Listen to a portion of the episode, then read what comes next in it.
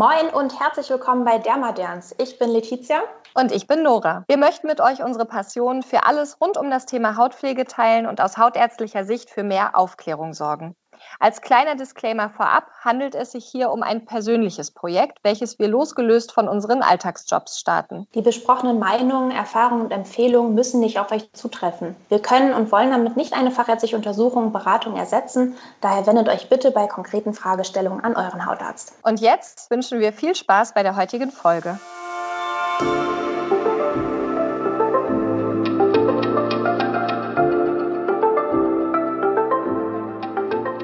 Hallo und herzlich willkommen zu Dermaderns. Ich bin Nora. Hallo, moin, ich bin Letizia. Wir haben uns überlegt, wir machen heute mal eine etwas andere Folge und zwar ein sogenanntes Spotlight. Ein paar von euch haben uns gesagt, dass ihr die Folgen immer sehr interessant findet, aber euch nicht alles auf einmal merken könnt. Und wir haben gedacht, es gibt einfach Dinge, die sind uns so wichtig, dass wir da das Spotlight, also Scheinwerferlicht drauflegen wollen und einzelne Inhaltsstoffe oder einzelne Themen in einer kurzen, knappen Folge euch beantworten wollen oder euch näher bringen wollen, um einfach da nochmal den Fokus drauf zu legen. Ja, richtig, genau. Und da haben wir erstmal unsere absoluten Favoriten, die wir da besprechen wollen. Und ja, wir würden es auch schaffen, eine halbe Stunde damit zu füllen. aber, aber dann wiederholt man sich einfach. Ne? Und deswegen wollen, haben wir überlegt, das Ziel ist so 10, 15 Minuten einmal das Wichtigste zusammenzuführen und euch eine kurze, knackige Episode über einzelne Inhaltsstoffe zu geben. Genau, und los geht's mit einem unserer Lieblingsinhaltsstoffe. Ein totales Powerhouse, hat super viele Eigenschaften und ja, Dinge, die es auslösen kann in der Haut, im Körper und das ist das Niacinamid. Genau, das lieben wir und das kann eigentlich in allem drin sein und äh, wenn man sich das genau durchliest, ist es auch in fast allem drin mittlerweile. Das stimmt.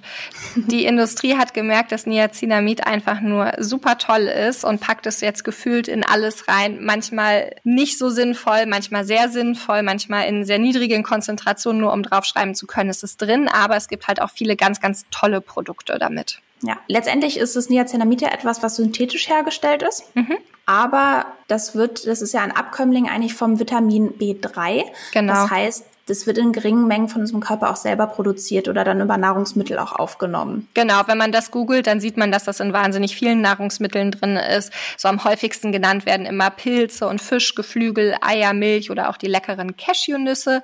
Mhm. Und äh, was das Niacinamid eigentlich macht, es ist ein Kofaktor für einfach zahlreiche Stoffwechselprozesse, die im gesamten Körper ablaufen, somit auch in der Haut. Ja, und deswegen hat es eben auch so viele tolle Eigenschaften und so viele tolle Dinge, für die man es nutzen kann. Um es vielleicht nur einmal ganz kurz zu erwähnen, wird das auch in der Medizin tatsächlich genutzt als Tabletten oder Kapseln. Genau. Für einige Hauterkrankungen, für so blasenbildende Hauterkrankungen, weil das einfach die sogenannte Epithelialisierung, also sozusagen das, das Neuwachsen von der obersten Hautschicht beschleunigt. Ja. Und ähm, wenn das erstmal seinen Fuß gefasst hat in der Medizin, dann ist die Kosmetik direkt dahinter und dann wird es erstmal richtig angefeuert. Absolut, dann geht's los. Also super spannender Stoff und ähm, ja was er macht, unter anderem, wir gehen einmal alles durch, ist, ähm, dass Niacinamid zur Synthese oder Bildung von Lipiden, also Fetten ja. und Fettsäuren, Ceramiden beiträgt. Und was das macht, das stärkt eigentlich die Barrierefunktion der Haut. Ja, die Haut hat ja die Barriere, da verweise ich mal auf die erste Folge, wo es mhm. ums Händewaschen ging. Und diese Barriere oder diese Barrierefunktion, diese Schutzfunktion der Haut kann durch das Niacinamid gestärkt und aufrechterhalten werden. Absolut. Ich habe da sogar ein paar Studien zugefunden, in denen wirklich gemessen wird, dass ähm, über die Zeit, meistens sind das so drei Monate oder acht Wochen mindestens von zweimal täglicher Anwendung, dass es die Konzentration von freien Fettsäuren um das zwei- bis dreifache sogar erhöht. Mhm. Das heißt, es ist auch, ähm, hat sein, sein Einklang auch gefunden bei Patienten, die einfach eine sehr, sehr trockene Haut haben. Ne? Ja, total. Durch diese Stärkung der Barriere verbessern wir natürlich die Hauttrockenheit und spenden wirklich aktiv Feuchtigkeit. Ja, und das ist äh, gerade für Leute mit einer, ich sag mal, so leicht gereizten, trockenen, irritierten Haut ist das ein wunderbarer Wirkstoff. Das verhindert auch einfach den Wasserverlust über die Haut, indem mhm. es eben, ja, wie, wie Nora schon sagt, einfach eine intakte Hautbarriere hält. Also Punkt eins gestärkte Hautbarriere und weniger weniger Feuchtigkeitsverlust. Genau, und das ist ja schon mal super. Und dann kommt Punkt zwei. Es reduziert so ein bisschen die Sebumproduktion, also die Teigproduktion der Haut. Und das schon ganz schön ordentlich und hat gleichzeitig eine antientzündliche Wirkung, die noch nicht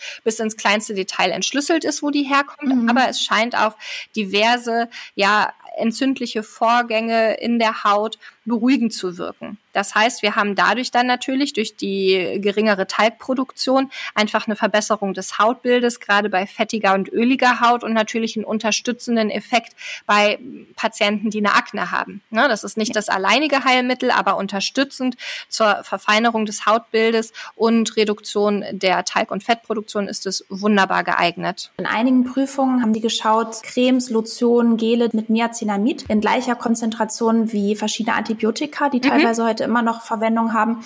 Und da war es tatsächlich so, dass wirklich bei der gleichen Konzentration, dass die entzündlichen Stellen zwar gleich abgeheilt sind, aber bei dem Niacinamid das sogar noch besser war, weil einfach weniger Teig produziert wurde. Also mhm. das ist eigentlich dann zumindest von dem, was wir da wissen, sogar noch überlegen der Antibiotika, die wir sowieso eigentlich gar nicht so gerne auf unsere Haut geben wollen, wenn es nicht unbedingt sein muss. Genau. Und das ist vielleicht auch äh, gut, was du sagst. Die Wirkung ist halt tatsächlich auch in kleineren Studien nachgewiesen. Ja, also da gibt es genau. jetzt natürlich keine riesigen Studien, aber es ist einfach so spannend, auch im medizinischen Bereich oder medizin-kosmetischen Bereich will ich es mal nennen, dass äh, tatsächlich ähm, Studien da sind. Das heißt, man kann auch sehen, dass es eine nachgewiesene Wirkung ist und dass es nicht nur irgendwie Einzelfälle sind, die da eine Besserung des Hautbilds beschreiben. Absolut. Was vielleicht auch noch ganz wichtig ist, gar nicht unbedingt, dass jetzt die Wirkungen wirklich extrem nachgewiesen sind, riesige Fallzahlen da getestet wurden, sondern aber auch die Sicherheit. Ja, unbedingt. Das heißt, ne, ich glaube, das ist vielleicht der Punkt, den wir daraus auch noch schließen können. Es wurde einfach so weit untersucht, dass es einfach sicher ist, sicher in der Anwendung. Genau, das stimmt. Apropos sicher, ähm, es ist ja so, dass immer mal beschrieben ist, dass es so eine Flaschreaktion geben kann mhm. nach der Verwendung von Niacinamid. Da stand mal fraglich im Raum, ob das eventuell kommt, wenn man es mit äh, Säuren oder Vitamin C kombiniert. Und ähm, das habe ich noch mal ein bisschen tiefer recherchiert und habe dann auch gesehen, ja. okay, diese Rötung kommt einfach durch eine Gefäßerweiterung und die hat man bei den Derivaten vom Niacinamid eben so gut wie gar nicht. Das heißt, wenn jetzt jemand generell schon ah. so ein ah. bisschen mit Rötung oder Rosatia zu tun hat, dann würde ich empfehlen, bei den Inhaltsstoffen nicht auf das reine Niacinamid zu achten, sondern auf Derivate, also Abkömmlinge davon und die äh, schimpfen sich dann Tocopherylnicotinat oder Myristylnicotinat. Und die haben eben diesen Effekt nicht. Es ist aber kein schlimmer Effekt. Es ist auch immer nur sehr kurz anhaltend, aber es kann theoretisch eben mal sein. Vielen, vielen Dank noch für diese Erklärung. Das äh, war mir tatsächlich neu und ich hatte nämlich noch überlegt, für wen ist das mit Niacinamid geeignet? Eigentlich für alle Hauttypen. Ja, total. Und ich hatte, ne, ich hatte so ein bisschen in Klammern gesetzt, vielleicht wenn jemand doch zu sehr zur Rötung neigt, wegen dieser gewissen Flasch oder dieser, dieser Rötungssymptomatik, wobei das, wie du auch, wie du auch selber gesagt hast, nur vorübergehend ist durch einfach eine kurze Gefäßerweiterung. Genau. Aber wenn man jetzt nach diesen Derivaten schauen kann bei den Inhaltsstoffen, geht das auch für die. Wunderbar. Ja, total. Ähm, dann vielleicht eine dritte Wirkung vom Niacinamid. Es führt zu einer Kollagenstimulation. Das heißt, das körpereigene Kollagen wird wieder gestärkt und äh, eine vermehrte Kollagenproduktion wird angeregt. Und das ist natürlich für den Anti-Aging-Bereich wunderbar, weil wo mehr Kollagen, da eben mehr Stabilität der Haut, mehr Festigkeit, die Haut wirkt etwas praller und elastischer.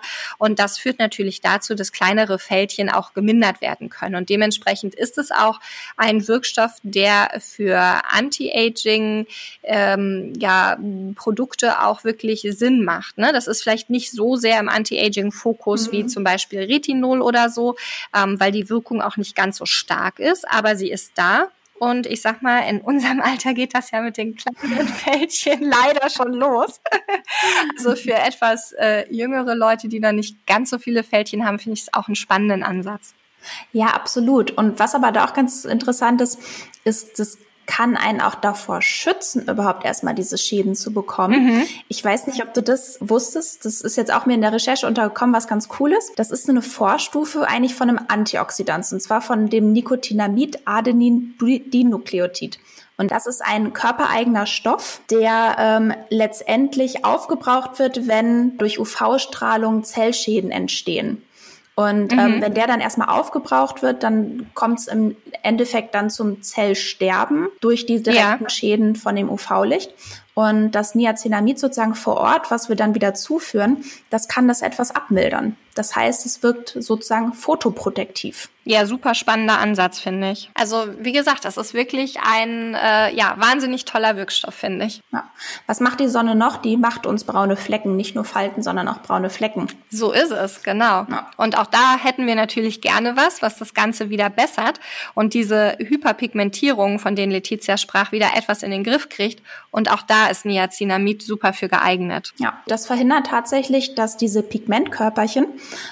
von den Pigmentzellen in die Zellen der oberen Hautschicht einwandern können. Genau. Und äh, damit kann es eben diese Hyperpigmentierung, diese Verdunklung etwas abmildern oder auch verhindern. Genau. Und äh, das ist natürlich perfekt für alle Leute, die da vielleicht generell zu neigen, viel in der Sonne waren oder so. Das heißt, wir haben einen antioxidativen Zellschutz und wir haben was gegen die Hyperpigmentierung und gleichzeitig ist das Ganze auch noch vorbeugend für die Zukunft. Also das ist wirklich ein sehr toller Stoff einfach. Ich kann mich nur wiederholen.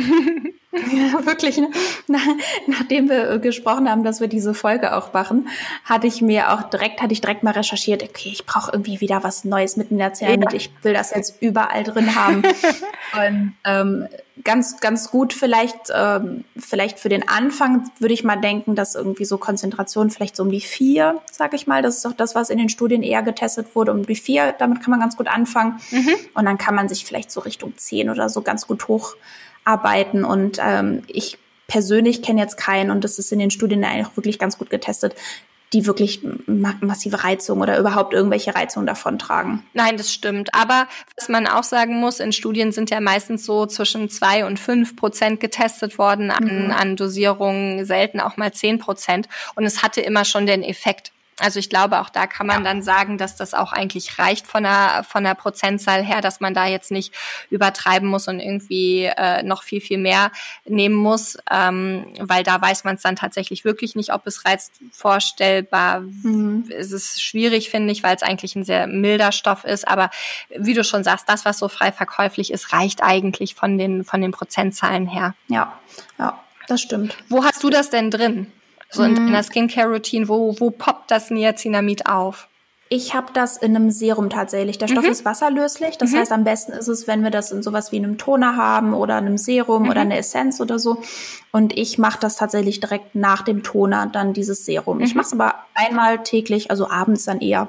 Ja, okay. Ja, ich habe es im Toner tatsächlich drin, aber okay. gar nicht gezielt. Also das war nicht der Hauptgrund mhm. für den Toner, aber da ist es äh, eben auch mit drin. Wie, wie gesagt, wenn man schaut, ist es in so wahnsinnig vielen Dingen eigentlich mit drin. Und dann habe ich auch ein äh, Serum, wo es drin ist, was ich mal mehr, mal weniger häufig nehme, immer so nach Gefühl, was ich so brauche. Ne? Vielleicht da werden wir sicherlich auch noch mal eine Folge zu machen. Wie mhm. mische ich denn die ganzen Sachen? Wir erzählen hier am Ende irgendwas von 20 tollen Wirkstoffen und wo bringe ich die denn alle unter?